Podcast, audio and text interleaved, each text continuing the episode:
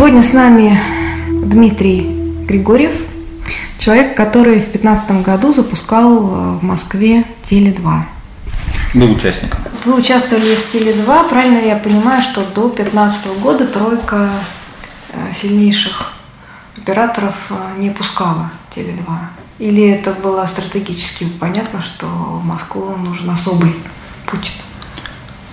Ну, первое, правильно, в Москву нужен особый путь. Угу. А, второе, не не пускало, просто не было возможности, не было частот для того, угу. чтобы работать в Москве. У Теле2, так как это была шведская компания, угу. ну, к сожалению, не было возможности и, и не было частот, чтобы заходить в Москву. Как только эта возможность появилась, Теле2 принял решение заходить на этот прекрасный рынок, угу. денежно емкий рынок угу. Москвы. Ну, э, Дмитрий, вы нас интересуете наш журнал «Автобизнес ревью», мы сейчас записываем аудиожурнал, э, с той точки зрения, что э, многие дилеры, особенно те, которые уходят с рынка автодилеров на другие какие-то бизнесы, осматриваются, покидают какие-то или перемещаются. Вот. Всех интересует, где у нас что-то в автодилерском бизнесе упущено, что можно было бы взять из опыта других сфер. Вот вот такой результат хотелось бы получить у нас сегодня в интервью, то есть какие-то рекомендации или какие-то наблюдения, что-то такое. Но здесь у нас как, как уже как пойдет, да? Расскажите. Задача нам, ясна. Да. Расскажите нам немножко о том, как это все было, что это за особый путь. Ну, если говорить в части запуска и телеком бизнеса, и запуска Теле2 в Москве, то особый путь э, – это путь превращения из регионального оператора, э, оператора, который изначально работал в регионах, э, в федерального оператора, который будет работать в Москве и подключать много других новых регионов, то есть настоящим таким федеральным оператором становления. Этот путь – он тернист был, и до сих пор компания еще, а, так скажем, отходит от бурного запуска в Москве, потому что это финансово очень дорого и эмоционально, и для компании э, непростое, сложное, сложное решение, потому что быть всегда дешевле дискаунтером и заходить в Москву, э, ну, это не то маленько, что ожидает московский потребитель. Московский потребитель э, любит качество, любит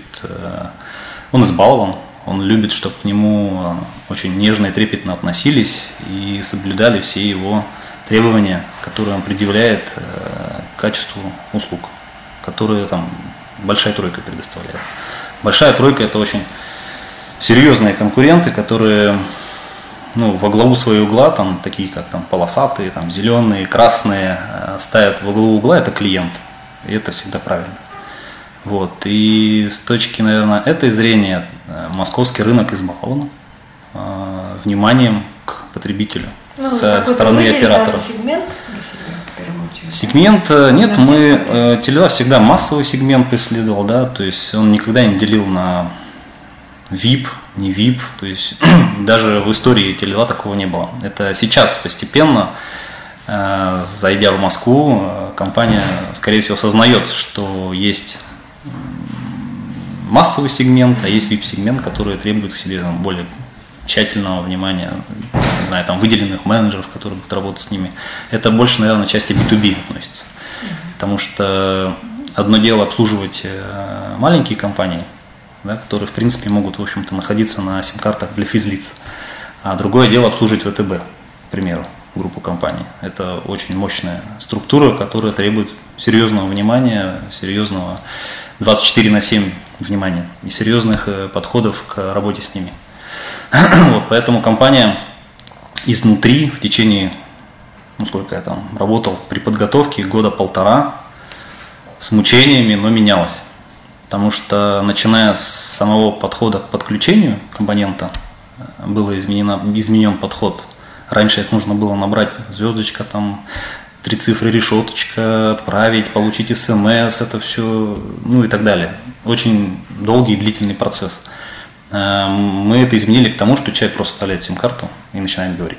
То есть это серьезные изменения в компании. Начиная с этого, заканчивая с того, что нужно было создать за короткий период э, систему дистрибуции там, в 12-13 тысяч точек продаж, причем э, за короткий срок, за 3,5-4 месяца отстроить там, порядка 100 120 салонов собственных. Это все должно было происходить одновременно. Э, запуски все шли одновременно. Вот. И еще параллельно нужно было придумать историю, которая бы москвича подкупила прийти э, в Теле2 подключаться. Вот эта история была придумана. История называется там, «Заканчиваем переплаты». Потому что сказать честно дешевле это одно, дешевле, честно, москвича это не тронет. А то, что в Москве, в столице переплачивают за все, это факт. От этого вряд ли можно как-то куда-то убежать. Вот, поэтому была выбрана данная история. Вот, и э, долго и мучительно выбирали продукт, с которым нужно заходить на этот рынок. Вот. Все понимали, что в Москве хороший арпу, так называемый, это средний чек, за который в месяц платит абонент за связь. И не хотелось, в общем-то, своим приходом разрушать э, то, что накопилось за годы э, на рынке. Вот, поэтому везде, практически в регионах выходил Теле2 там копейка за минуту, такими такими разбрасывался лозунгами, там, да, это все честно. Там. Э, при этом в Москве так нельзя было заходить. В Москве нужно было зайти с хорошим, средним классным пакетом, но при этом не перегнуть палку по цене. Вот. И эти пакеты были придуманы, плюс э, еще, наверное, основные две вещи, которые сделал Теле2 в Москве. Он отменил понятие роуминг как таковой. То есть все те, кто подключался в Москве, абоненты, они тарифные планы позволяли им спокойно путешествовать в роуминге, не подключая никакие услуги дополнительные, там, mm-hmm. везде как дома там, и так далее чем балуется в основном а, большая тройка. Ну, честно, выехав там 60-70 километров от Москвы, люди попадали на деньги. Молча так.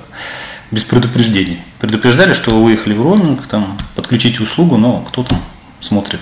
Выехал, выехал. Начинает звонить, попадает на деньги. Вот в, в Теле2 такого нет. Не было. И сейчас нет. То есть все тарифы практически начиная, по-моему, сейчас уже с 309 рублей, они подразумевают, что эти тарифы также нормально работают в роуминге. То есть их не нужно что-то там с ними делать, и это очень удобно. И еще одну историю, которую с лица земли стерли в Москве, это междугородняя связь. Это еще одна история. Мы понимали, что 30% людей а, практически в офисах, где работают, это приезжие люди. Они всегда звонят а, домой, не из дома звонят именно им мамы, папы там Всего и так далее. 30% я считаю. 30% звонков мы считали. А, а. Вот, может, они через Skype, через э, WhatsApp общаются и так далее, но звонки меж, межгород, международ, междугородняя связь, она, в общем-то, показывала, что востребована, и люди не хотят, так сказать, тратить другие деньги, там, не рубль, а 3 рубля, да, там, для звонков на, там, к себе домой. Мы это тоже решили убрать. Вот, и на самом деле возымел успех данный подход. Вот, и люди оценили, что Теле2 реально стреляет границы определенные, и реально он становится федеральным игроком, потому что вся Россия открыта. Ну, вот эти ключевые вещи, наверное, которые позволили с точки зрения маркетинга, да, и абонента привлечь очень быстро абонентов. Ну, там за два с половиной месяца мы набрали миллион сто абонентов. Ну, таких показателей ни один запуск в мире не, не было таких цифр. Вот, мы этим гордимся. И там люди, которые этого добивались, вместе с нами огромная э, работала армия людей. Ну как армия? В Теле2 вообще мало людей работает по сравнению с большой тройкой. Раза в два, в три меньше народу. Вот. И запускала Москву там команда, человек 200 всего против э, команд, которые тысячами исчислялись в Москве. Ну, все равно у вас же есть история, довольно-таки даже длительная история региональная. Да. И история успеха, понятно, что там. Да, история успеха есть, и она подстегивала людей на самом деле. И люди ждали, э, потому что много приезжих, люди знали, что Теле2 ну, есть такая компания, она реально выгодная, она интересная. Вот, и люди ждали. И вот тот наплыв, который был первые два месяца, он, конечно, нас потряс потому что ну, очереди были страшные. Мы и то со, своими, там, со своей системой дистрибуции не успевали реально подключать людей. Спасал онлайн. Реально в онлайне сейчас Теле2 лидер по подключениям через онлайн и по работе в онлайн. Э, именно по продажам. Нам порядка 10% мы подключали онлайн. То есть люди оставляли заявки, мы их обрабатывали, эксклюзивная доставка везла сим-карты прямо домой. Mm-hmm. Ну, сейчас тоже так же можно сделать. И совершенно спокойно люди привозили сим-карты, вставляли, настраивали телефоны. И как бы это сервис. Тот, который а не это, одна из... Это было не дороже, чем на точках? Нет, нет. Это не дороже. Вот сама иллюзия, что через онлайн дороже, это вот реальная иллюзия. Я это сейчас испытал, запустив собственный сервис по, на рыбном рынке по продаже онлайн качественной, хорошей, правильной рыбы. Очень хорошо живой, востребован. Не живой, но там есть копченое, свежемороженое, но высокого качества мы заводы специально проверяли, mm-hmm. смотрели на них, ездили, выезжали, там, анализировали, что за качество, как делают, технологию и так далее, и так далее. Mm-hmm. Вот, и, соответственно, эти, для этих э, производителей мы делаем некую площадку закупая продукцию и доставляя ее в, напрямую потребителю, минуя сети, угу. минуя те самые прилавки, угу. на которых Вы, рыба наверное, портится. не к физлицам, да? Физлицам? физлицам. А, к ресторанам, можно сказать? Нет, физлицам, напрямую, прям, домой. Угу. Домой. Угу. Горячего копчения рыба, либо холодного копчения, там, вяленая рыба ли и так далее. Я правильно понимаю, что вдохновил вас онлайн практически запах, запуск, э, запуск э, Теле2, да, и вы продолжили что-то там на другом рынке? Ну, скажем так, э, онлайном я занимаюсь, начиная как перешел в телеком, как коммерческий директор в Таджикистане, как коммерческий директор в Узбекистане, как директор по продажам в странах СНГ Билайна я был. Вот, мы везде э, именно прокачивали интернет, потому что это будущее, это говорили все не знаю, там, консалтеры, которые к нам приходили, нанимались, очень известные, зарубежные. Они показывали Японию, они показывали Америку, они показывали разные другие страны, включая Бангладеш, который, в общем-то, от России очень сильно отличается по доходам, но при этом проникновение сотовой связи и услуг через интернет, онлайн-торговли и так далее, у них выше наших раза в два. Вот, поэтому здесь э, все понятно, куда нужно идти. Нужно, так сказать, осваивать этот бизнес IT, в общем-то, и соединять уже в интернет-пространстве производителей, поставщиков э, и конечных потребителей. Это самое важное, что нужно делать. И дорого это обычно, на ваш взгляд? Это недорого. Очень вот недорого. у вас сейчас свой стартап после да? Теле2, да? Да, это недорого. Я вначале ожидал, что это будет мега дорого. После того, как окунулись в этот бизнес, а, поняли, что это ну, может потянуть любой вообще человек, который хочет пойти в онлайн и который задал себе целью, обойдя розничную торговлю, офлайн торговлю, прийти к конечному потребителю.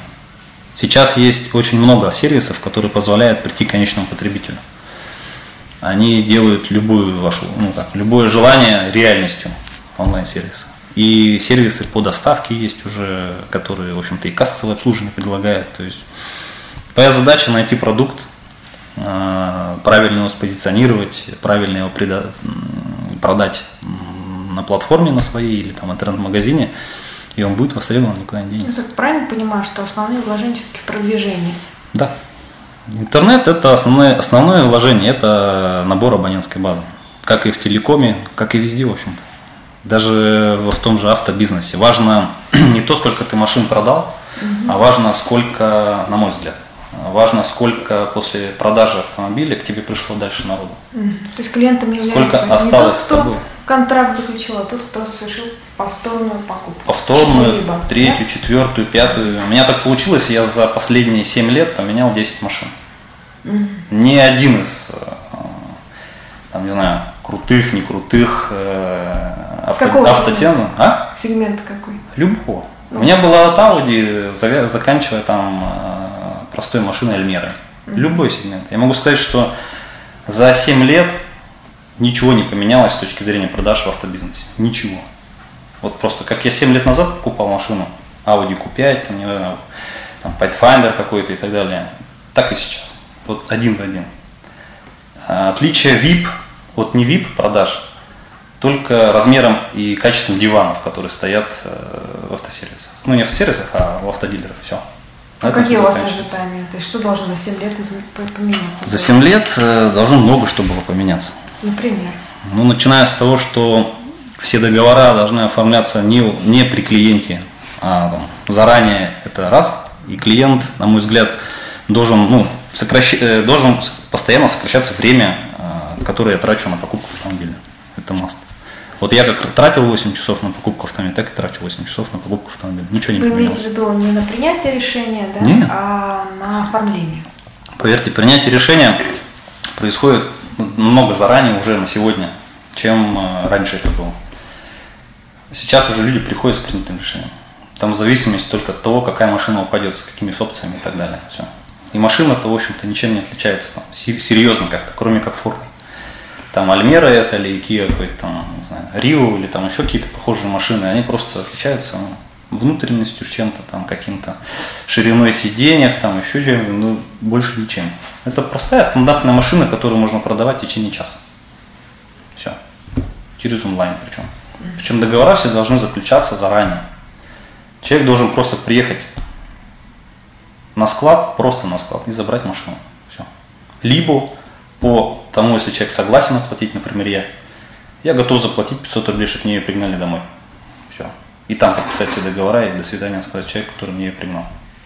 Больше ничего ну, не Можно ли тогда говорить, что такой прошаренный человек э, с опытом топ-менеджера с запуском онлайн-проектов ожидает от э, автобизнеса именно такой продажи? Да. Или, в принципе, все готовы?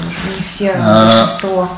Это касается столичных жителей. Сейчас Или... Э, на сегодня могу сказать, что автобизнес живет тем, чем он как-то раньше работал, чем жил, вот тем и живет, по факту. Э, каких-то новых тем, связанных с развитием клиента, lifetime value есть такое понятие, да, сколько с тобой клиент находится, да, и сколько он к тебе раз приходит за, за повторные покупки и так далее. Для, на мой взгляд, там, VIP-клиент или не VIP-клиент, относить должны людей к тому, сколько он покупает у того или иного там, дилера автомобилей и как часто. Вот я купил 10 автомобилей за 7 лет. Я считаю, я золотил какого-то дилера бы одного, если был у него одного. Просто золотил. Потому что купить и продать машину – это потеря денег в основном. Особенно через год, через полтора, там, это потеря денег. Для них это заработок. Вот я должен был давно стать у кого-то VIP-клиентом, очень давно, потому что я склонен к смене автомобилей. Ну, мне нравится. Они меня не знают, ни один дилер меня не знает. Никто я такой, зачем я тут живу, как я живу вообще и так далее. Хотя обязан это делать. Все дилеры в Москве? Да, ни один меня не знает. Потому что ни один не поздравил, ни с днем рождения, никак. Все не... на одном уровне. Вот все одинаковые. Поверьте, я прошел последний вот раз, э, менял Совсем машину. провокационный вопрос, у каких э, дилеров вы побывали? Могу сказать, у разных. Вот у разных. Вот все одно, на одно лицо. Официальные дилеры? Официальные дилеры. Любых марок. Kia это будет там, ну, каких, Nissan это каких будет... дилерских сетей? Не могу сказать, не буду. Зачем? Э, они, я еще раз говорю, они э, отличаются очень немногим. Очень немногим. Возможно, у кого-то лучше, э, наверное, люди обучены, может быть, да, там, у кого-то а в чем проявляется обученность? Как вы обученность проявляется тем, что как, как человек общается и, и через какие сети он общается с тобой.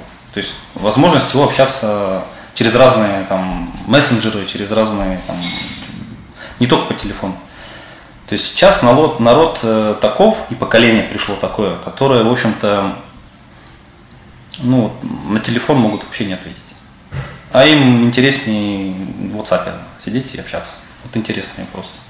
Не так просто там Теле2 в последнее время он запустили общение с клиентом через э, Viber.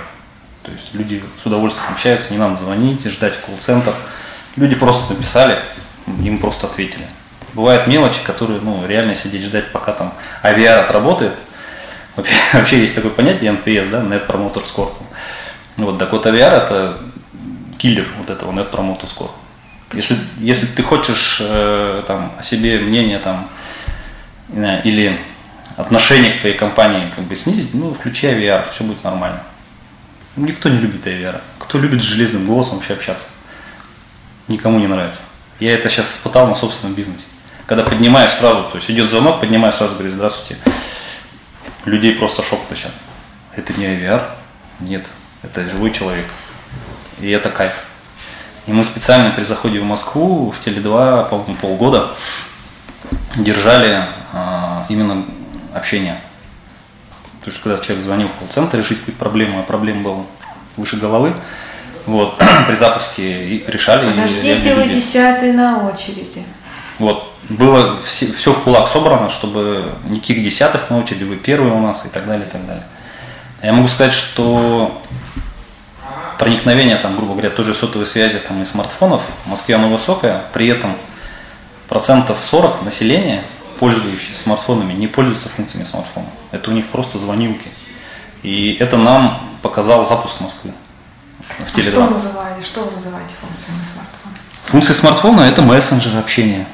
Uh-huh. Да? Uh-huh. Там функция смартфона – это онлайн там, кабинет личный. Uh-huh. И так далее. То есть, ну, все, что ты можешь делать с помощью смартфона. Да? да, различные там, оплата ЖКХ, uh-huh. там, вот эта вся история.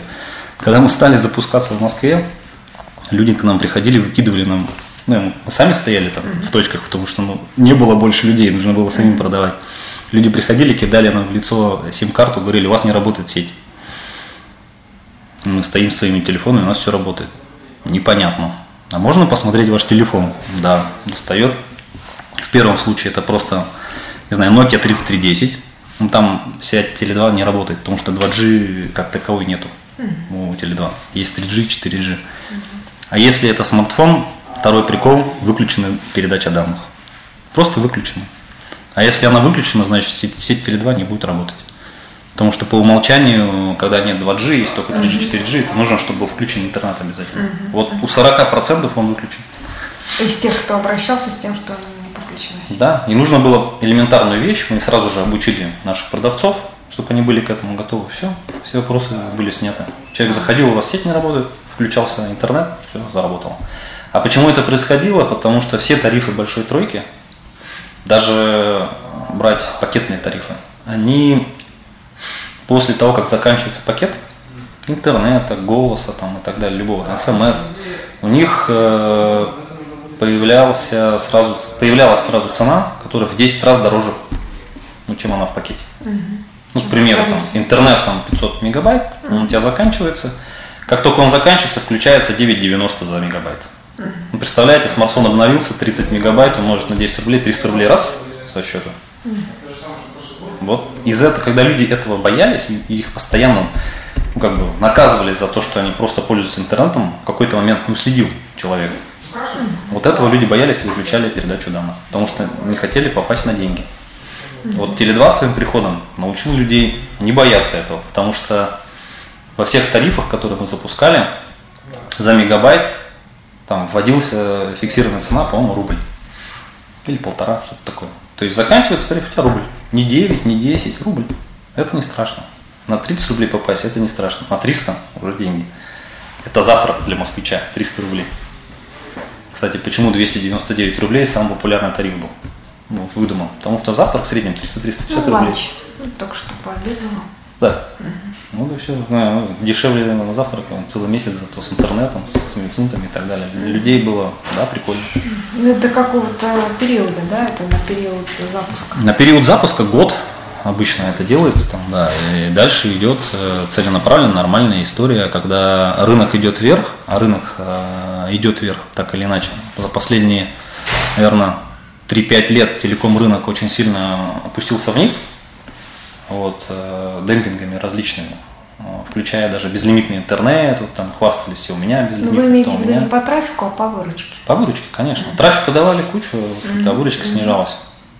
Сейчас компании поняли, что так продолжаться нельзя. Mm-hmm. Так не может продолжаться, потому что, грубо говоря, там в России уже, по-моему, цена ну, пользования, там, грубо говоря, в телекоме, там, абонентская плата, она уже, по-моему, там самая низкая в мире практически. Но ее настолько уже опустили. Сейчас Узбекистан больше средний арпу, чем в России. Как интересно, тоже очень похоже на наш автомобильный бизнес, потому что люди демпингуют, демпингуют до определенного уровня, пока не спотыкаются о том, что выручки недостаточно, даже выручки, я уже говорю про прибыль, которая падает там на 30% у лидеров, на 15-30% у крупнейших автодилеров. Вот, и угу. приходит к тому, что все, край. Но у них обороты, выручка и прибыль падать будет дальше, если они будут дальше продолжать э, в таком же темпе жить. В каком темпе? Ну, в таком, как я рассказал сначала. То есть 7 лет? Ну, как 7 лет без изменений, в общем-то, никаких дополнительных опций для меня, как для потребителя. Москвичу что важно? Что? Время. Самое дорогое в Москве – это время.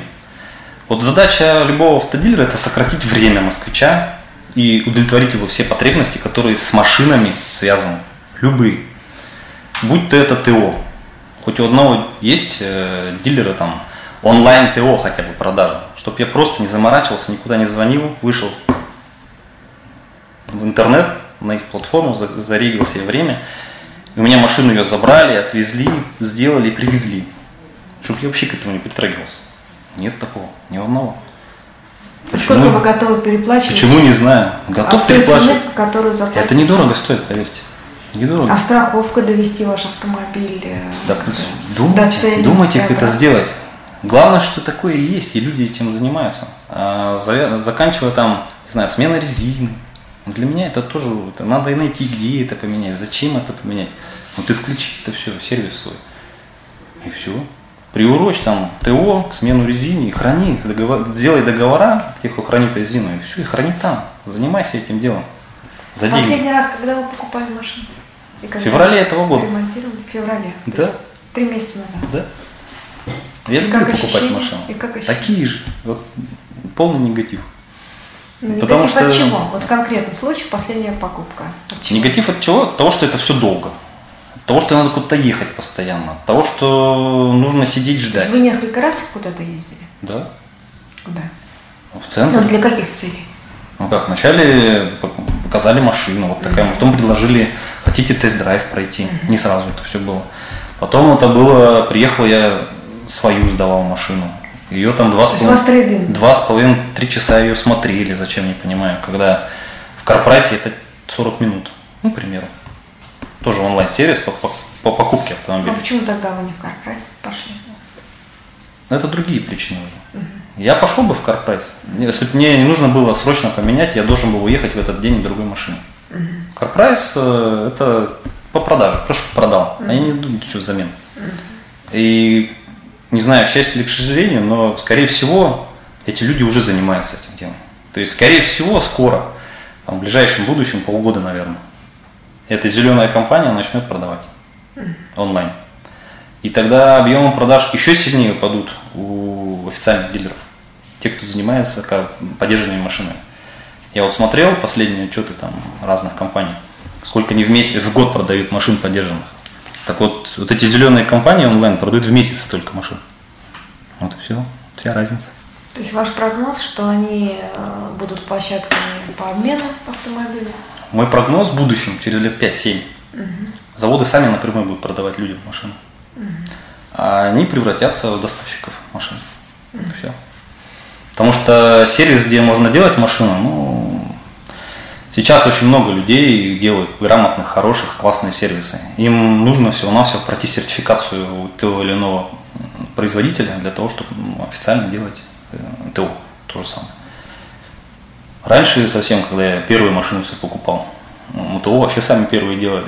Ну, что такое заменить масло? Это не, не деньги вообще. Очень приятно даже там, сменить фильтр масла. Сейчас просто это все настолько там вот надо вот этого дилера обязательно там делать, потому что у тебя слетит гарантия. Ну вот количество как вырастет сервисов, которые будут иметь сертификаты на обслуживание машин, ну, все, еще меньше будет людей там. Все меньше будет приходить людей к нему, все. Нужно менять полностью. Есть много там направлений, куда можно идти, что нужно делать. А, нужно на другие отрасли смотреть, с другими отраслями общаться нужно с другими, из других отраслей привлекать людей.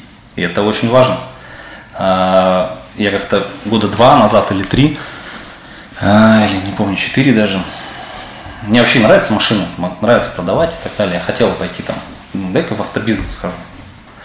И что вы думаете? А, мы рассматриваем людей только из своего сектора. Зачем? чтобы они с такими же мозгами приходили и туда же как бы гнули всю историю. Ну, здесь можно понять, очень сложный бизнес, очень. Чем он сложный? Чем?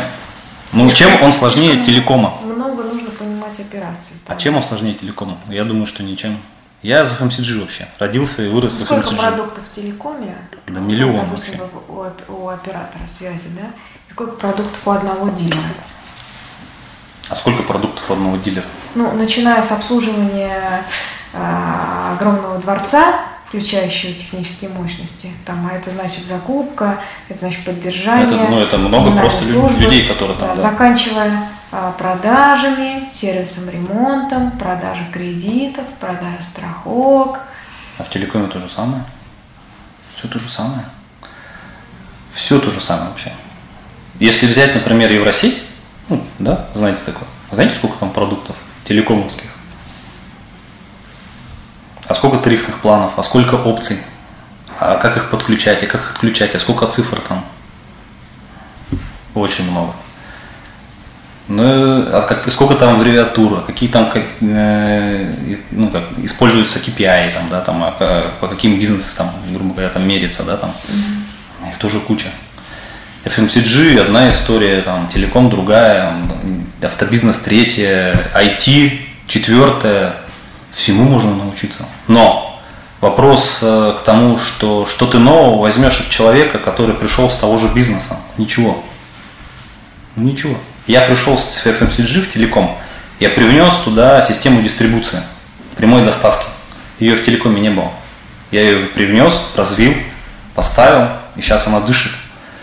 И по-другому бизнес происходит. То есть это не только на первый этап, когда нужно было сдержать, то есть выполнить э, какие-то там свои ожидания, да, не создавать очереди, а быстро реагировать, то есть это и сейчас. И окупаемо. Конечно, И конечно, конечно.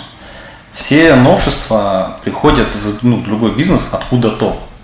Потому что у меня есть там э, знакомые хорошие друзья, которые в разных бизнесах работали.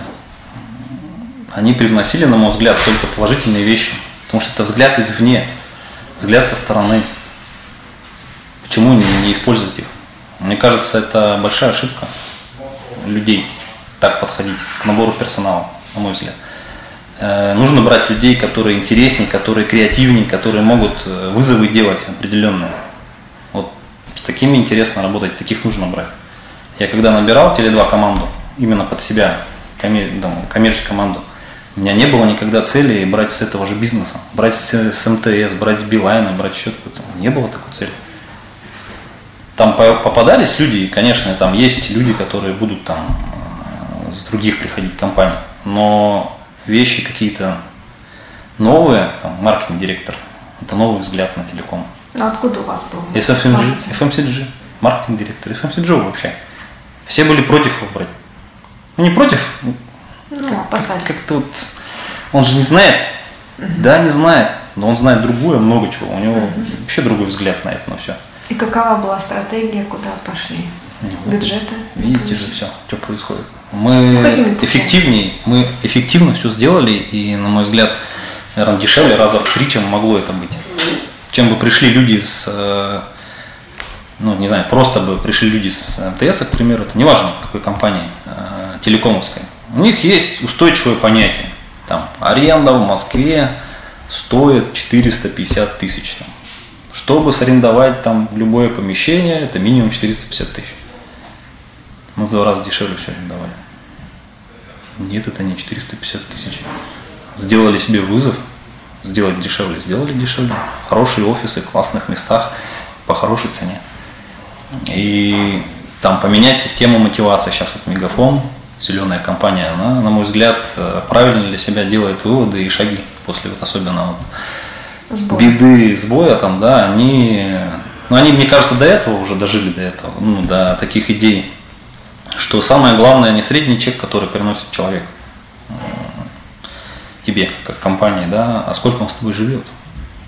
Вот, время, чтобы он с тобой жил, тебе приносил деньги постоянно, пусть по 200 рублей, пусть по 250, по 300, но постоянно и 10 лет.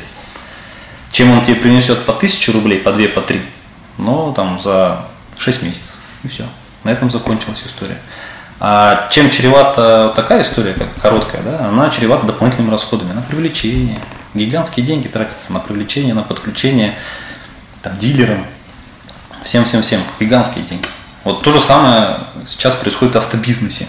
Коллеги автодилеры, слушаем внимательно. Люди тратят деньги на привлечение. Иди сюда, иди сюда, у меня лучше, у меня цена ниже, приходи ко мне. Да, здесь э, у нас сейчас критика KPI на средний чек. Да. Действительно, средний чек или э, на результат как продажу большого количества автомобилей может привести к временному результату, но оттока клиентов. Да. Лояльных Ну, по факту я лоялен никому сейчас. То есть у меня нет э, отдельно выделенной компании, которую бы я для себя выделил, сказал, вот я, это, это вот мой дилер. Нет такого. Марка автомобильная есть. Реально. Она существует. У меня в голове отлож- отложилось, что это для меня вот оптимальное решение. Неважно, это high арпушное, или это middle, или low арпу автомобили, неважно, какие автомобили. Потому что жизненный цикл там, человека, как меня как личности, он разный бывает. Я могу быть как на взлете, могу быть так и не на взлете, но при этом я постоянно нахожусь э, в теме, что я покупаю машину. Ну, вначале я там покупал большие, там, потом поменьше, потом опять большие. И задача автодилера как раз, чтобы этот клиент был постоянно с этим автодилером. Потому что ну, большинство автодилеров, они представляют практически топовые там, да, марки машин, у них есть они, в общем-то, в дос- в доступности. И тут вопрос, что они мне дают, какую ценность сверх того, что мне продают машину. Nissan это, Mitsubishi, неважно что. Что они мне еще дают к этому? Что они вам давали? Ничего.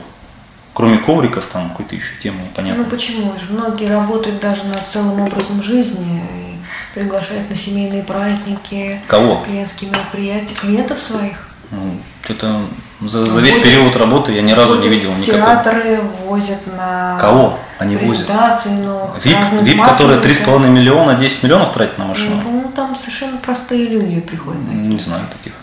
Не в курсе вообще. Не в курсе.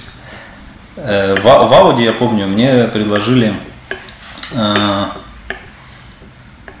курс, не курс, а попробовать Q7 приехать бесплатно, там, на, погонять на нем, короче, все. Но это не значит, что ты меня прикрутил. Это Audi делает, это не делает автодилер. У автодилера чуть-чуть другая история. У него должно быть, э, не знаю, ос- вот остальное все. Вот есть машина, а есть все остальное. Вот это дилером должен заниматься. Как я уже говорил, хранение, замена резины, автопарковки в Москве. Пожалуйста, открытое вообще пространство. Занимайся этим делом. Ну, уменьшай там количество денег, которые тратит на парковки господин твой, который у тебя приходит и покупает автомобиль. Ищи вот эти все решения там. Делай, упрощай э, рабо- работу там страховых компаний. Упрощай, делай ее, чтобы онлайн. Я не готов сидеть там и разницу в 300 рублей, в 500, даже в полторы тысячи обсуждать с страховой компанией внутри какого-то там дилера. Зачем мне это? Там сидят какие-то люди посторонние там. Что-то мне рассказывают, что вот если вот так, то вот так, а если вот так, то вот так. Ну зачем мне это? Сейчас Тиньков банк, почему он там начал так резко и пошел вверх? Потому что люди не хотят вот куда-то ходить, с кем-то общаться. Зачем? Это простая услуга, там, каска. Реально она простая. Это безумие. Ты просто ее усредни, сделай там для себя какую-то определенную прибыль, норму, и все. И не надо вот это сколько там, чего там, царапин и так далее. Вот усредни. И вперед и продавай. Людям плюс-минус полторы тысячи, ну, ни о чем, по факту. Москва с другими доходами, здесь вообще другой подход к людям нужен. Дополнительные ценности. Дай мне что-то сверх того. Не то, что мне Audi дает, не то, что мне там Nissan дает. Это хорошо, что он это дает. Ты конкретно что делаешь? Ничего. Ну, Просто ничего. Я заходил, когда искал машину, просто думаю, дай похожу. Мне интересно так тоже, потому что я сам продажник, сам селс, мне интересно, как вообще реагируют люди. Volkswagen, там, Mercedes, любые вообще совершенно марки, я специально везде заходил. Вот есть 3-5 человек, они заняты. Вот сколько человек будет внутри ходить, дальше по-моему, вообще пофиг, никто За не кадром даже, даже, даже вообще ноль эмоций. А я с деньгами. Прям сейчас готов купить. Вот я готов прямо ехать на машине. Kia, там, неважно какая вообще, просто люд- человек заходит и уходит, человек заходит и уходит. Куда они уходят, думаете? Там, где все проще, где понятнее, и где тебе быстро все ответят и сделают. Ну, я знаю, что многие автодилеры а, зациклены на том, ну или так замотивированы на то, что чтобы клиент чаще приходил лично в автосалон. И на этот Цель повод, какая? Вот. А, привязать к этому салону, показать побольше услуг, привести к конкретному менеджеру, который дополнительно что-то продаст или там протестирует автомобиль, увидит какую-то проблему дополнительно, что-нибудь продаст. Ну, да, вот это, это, о, вот об этом речь. Не количество проданных автомобилей, а средний чек. Вот этим люди занимаются. Нет, Сидят после, и увеличивают. После уже совершившейся покупки, я имею в виду. После По... совершившейся покупки. Да. Мне уже Например, ничего не надо после совершившейся покупки. покупка. Каким образом? Раз в 3-4 года человек машину меняет в среднем. Он ушел и все. Дальше его достают люди звонками, мне звонили. Вначале из компании. Как вас там обслужили, там тыры-пыры. Потом Нисма, что там как-то вот не так, там тыры-пыры. Ну, вот так вот так рассказал. Дальше что? И что от этого мне стало, я пойду к этому дилеру в следующий раз? Нет. Если у меня будет возможность хоть какая-то купить онлайн и за час мне привезут автомобиль, я туда пойду. Я не пойду никуда. Мне не надо время тратить.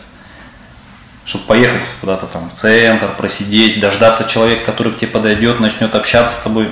Ну, это жесть. Ну, а как же аргументирует э, тот менеджер э, эту покупку? Все-таки машина – это эмоциональная покупка, и здесь влияет и запах кожи, и цвет, и это маркетинг. ощупать. Это маркетинг. Вот чистой как воды маркетинг. на солнце. Поверьте, чистой воды маркетинг. Автомобиль уже давно ушел из, из, из этой системы координат, ушел. Автомобиль уже стал такой нормой, особенно если мы говорим про массовый сегмент, но там реально, что его выбирать там? Тебе просто цвет понравился какой-то там, вот цвет нравится. Так это все на видео можно показать, на картинке. Это все видно. Человек уже понимает, что у него есть 600 тысяч. Ну ладно, будем скидку давать на то, что вы 10, 10 автомобилей поменяли, да, и...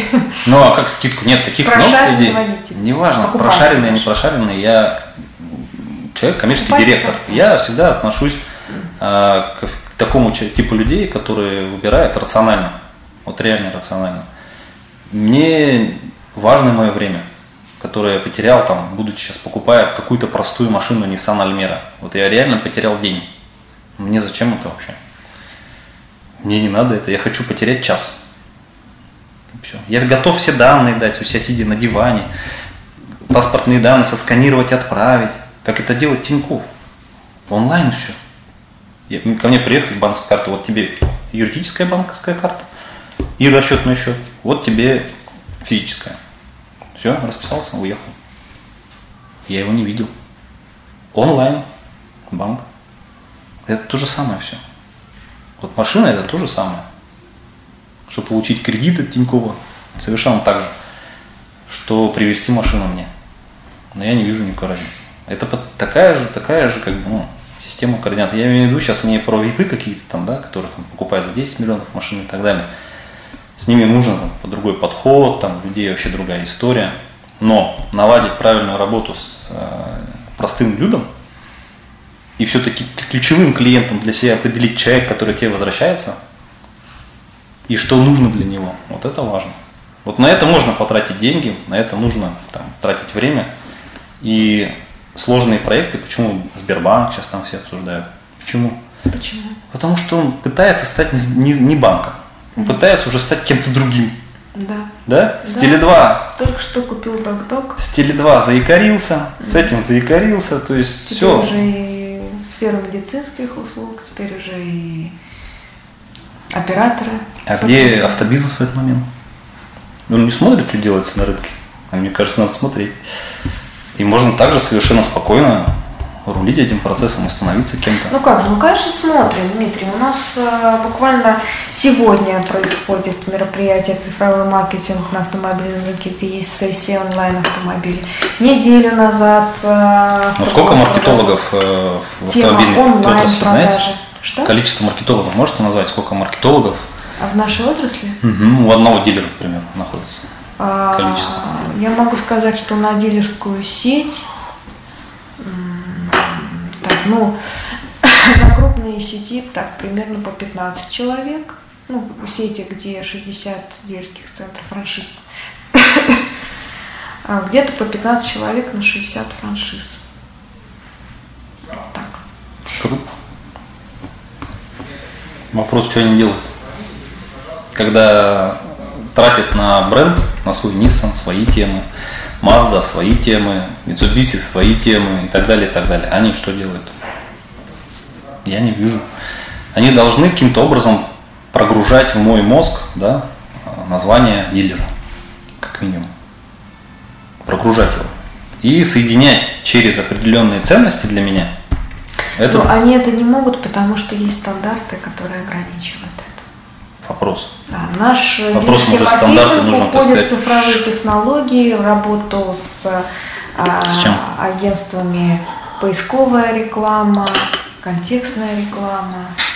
Яндекс.Директ, э, социальные сети. И что, она помогает найти что? Дилера или автомобиль? Вопрос. Они вкладывают деньги... Автомобиль у дилера. Нет, автомобиль. У дилера автомобиль Nissan Almera, к примеру, продается там ну, у многих дилеров.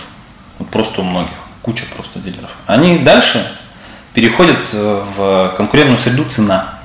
Все. Закончилось на этом.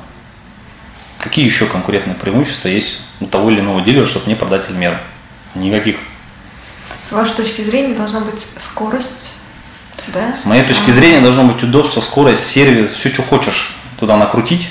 Вплоть, еще раз говорю, до э, машину же я купил, и все, что связано с машиной дальше, это должен быть головняк дилера.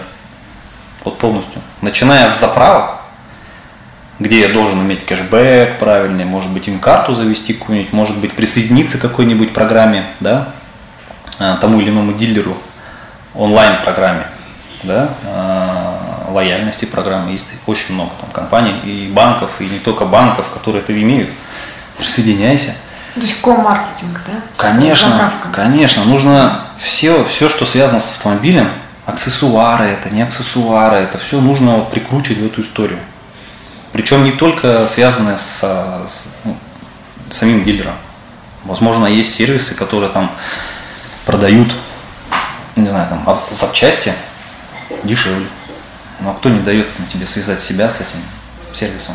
Если ты сам не имеешь его, если у тебя у самого не покупают. Вы сейчас говорите про формирование некой экосистемы, да? Экосистема. Даже на уровне дилера. Конечно. А это должно быть на уровне дилера, если они хотят чем-то отличаться от других. И это должно быть э, быстро, понятно, четко и быстро продвигаться это должно. Потому что ну, время идет вперед. Там уходят все вперед, паровозы все впереди уже. Онлайн-сервисы, недавно он открывается, еще какой-то открывается, желтые, зеленые сервисы онлайн открываются. И таких будет куча и куча и куча. Поверьте. А основная тема, чем эти сервисы дальше будут заниматься. Заводы просто затягивают туда и все. Что? Заводы затягиваются на эти сервисы, на эти платформы вперед напрямую. Почему мне Самара завод, например, в АвтоВАЗ не может прислать мне ладу калину желтого цвета, пришлет. Еще и соберет ее, как я там закажу. И пришлет. Это то же самое, что в рыбном бизнесе. Стойте, но в Европе э, вот эту угрозу дилерскому бизнесу закрыли на государственном уровне и не разрешают. Что не разрешают? Продавать напрямую, потому что иначе порушится целая инфраструктура, а это рабочие места. АвтоВАЗ тоже э, во многом блюдет не только интересы конечных потребителей, да, но и смежников. Когда АвтоВАЗ почувствует, что он продает вместо 700 тысяч миллион 100 машин, поверьте, там найдутся инвестиции деньги, чтобы сделать все хорошо для тех людей, которые там работают. Выход – это дополнительные ценности, которые они могут ну, привнести э, помимо того, что минуты продают, там, интернет продают гигабайтами и так далее, что-то нечто большее. Это МТС банк там, да, сейчас сделал там. Они начали банковские услуги предлагать. Кредитование, микрокредитование. Это тоже хорошие деньги. Там заработок намного выше, чем в телекоме сейчас. Телеком сейчас переживает ну, непростые времена, когда маржинальность раньше была там, ладно, там, лет 8 назад, да, в районе 60% теперь на 35. Но у нас есть аналогии. Помимо того, что дилер продает страховки, там, каска ОСАГО, все больше зарабатывают на страховке жизни и прочее, не имеющим, собственно, прямого отношения к продаже автомобилей. Вообще. Ну почему? Очень даже имеет. если особенно продавать скоростные автомобили, угу. очень скоростные, там, Porsche, там, не знаю, какие-то, там обязательно нужно страховку жизни продавать, потому что мало ли что с такой скоростью может случиться. И здоровье. И здоровье, то есть, да, ну, страхование жизни в том числе, и, ну, можно полностью комплексно подойти. Недвижимости. Ты же меняешь машину раз в 4 года. Страховка Люди... недвижимости точно не относится к этому. Страховку недвижимости можно совершенно спокойно продавать. Потому что на этом рынке, я так соприкасался с этим рынком, а, как раз вообще не паханное поле. Люди, там есть такой уровень, да, боязни за автомобиль, который сразу при покупке автомобиля говорит, так, надо каску. Просто вот надо каску. Стоит 300 на 200, 400 тысяч, неважно, надо каска. Хотя автомобиль стоит полтора миллиона или там 2 миллиона люди готовы. Но как только там речь говорит о квартире, нормально, там что, не развалится, ничего с ним не будет. Хотя по факту это такое же ну, имущество, которое взламывается, а его очень много взламывают. Просто уровень, э, так скажем, критичности, да, вот этой, он не доведен как касса. И вопрос только времени сейчас, да, этот критичный уровень поднять. Если люди бы знали, сколько там краш случается в Москве ежедневно, я думаю, что у нас быстро поднялось на количество людей, заключающих контракты на имущество. А если ты машину продаешь, почему здесь не продать? Это легко. Ну ты включи просто, у тебя будет, покупаешь машину, страховку на машину, почему на квартиру дешевле не продать с каким-то дисконтом определенным, да, договорись со страховой компанией, нет проблем, и продай дополнительно, и заработай на этом денег. Больше пойду скажу, можно сигнализацию на машину продать, и сигнализацию домой можно продать, нет проблем, и заработать на этом денег. Там все равно человек, если у тебя сидит, ну, что с ним делать? Два часа продавай. Два часа человек сидит. Пожалуйста. А там одно да потому-то. Ну, Дмитрий, давайте я небольшое резюме подведу, что вот я для себя услышала, ухватила, да, ваше представление о том, куда, например, может э, двигаться дилер, так это точно не в зарабатывании на среднем чеке, а это персонально, да, людей да. отслеживать, кто они, зачем они, жить этими людьми, потому что люди, которые часто покупают, это золотое это дно. индивидуализация продаж. Персонализация, да. да. Это а, увеличение скорости да. операции. Уменьшение, чем быстрее машина это продается, тем больше продаж. по маркетинговых связей вокруг э, всего, что имеет отношение к автомобилю, начиная от парковок, э, а. смены зимних резин, там, автомоек, вот да, любые. И заправок, а, включая их в систему, в которой живет автовладелец, да, да и подключать это тут в эту систему и дилера. А, больше уделять внимание онлайн ресурсам, которые бы могли удерживать эту связь с клиентом. Это да, использовать онлайн для начала продавать ну, те услуги, которых они ну, сами, да, не зависят они от поставщиков машин, например, да, ну, есть такая, нет машины, неважно. Вот что они конкретно делают, они могут совершенно спокойно работать в онлайн и выстраивать это, ну, тоже ТО. Вот тоже ТО, вот просто нужно взять и сделать, и хвастаться тем, что у нас ТО, люди проходят онлайн. Сто процентов. Вот первый, кто из них похвастается, я думаю, галочку поставлю, что это хороший mm-hmm. дилер, надо туда сходить, потому что теперь у меня головника с ТО не будет. Продвигаться не по цене, а по каким-то форматам удобства. Да. Допустим, доставка бесплатна или скорость э, какой-то операции. Да, да? пусть даже доставка платная будет. Угу. Пусть она будет, эта опция. Люди сами выберут, люди сами определяют, что им нужно, сколько они готовы на данный момент потратить денег. Но некогда человеку ехать куда-то, а он хочет машину. Ну, пусть ее привезут. Он готов заплатить полторы тысячи за что ее привезут. Машину. Ну, чуть кто от этого что потеряет? Никто. Заключите с ним, там, при заключении договора на автомобильную продажу, заключите с ним какое-нибудь соглашение, там, да, что э, эта компания, там, не знаю, там, любой дилер, да, имеет там доверенность от него на то, что он будет эту машину, если нужно, забирать у тебя, там, когда нужно, мыть, если надо, там, и так далее. Он будет делать. Никого просить не надо. Возьми этот сервис на себя. И все это, коллеги, Дмитрий рекомендует сделать в ближайшие 5-7 лет, пока автопроизводители не... Ближайшие 2-3 года. Про... А, 2-3 года, лет. пока автопроизводители не взяли это все на себя и не сделали собственных дилеров пунктами выдачи автомобилей. автомобилей. Да.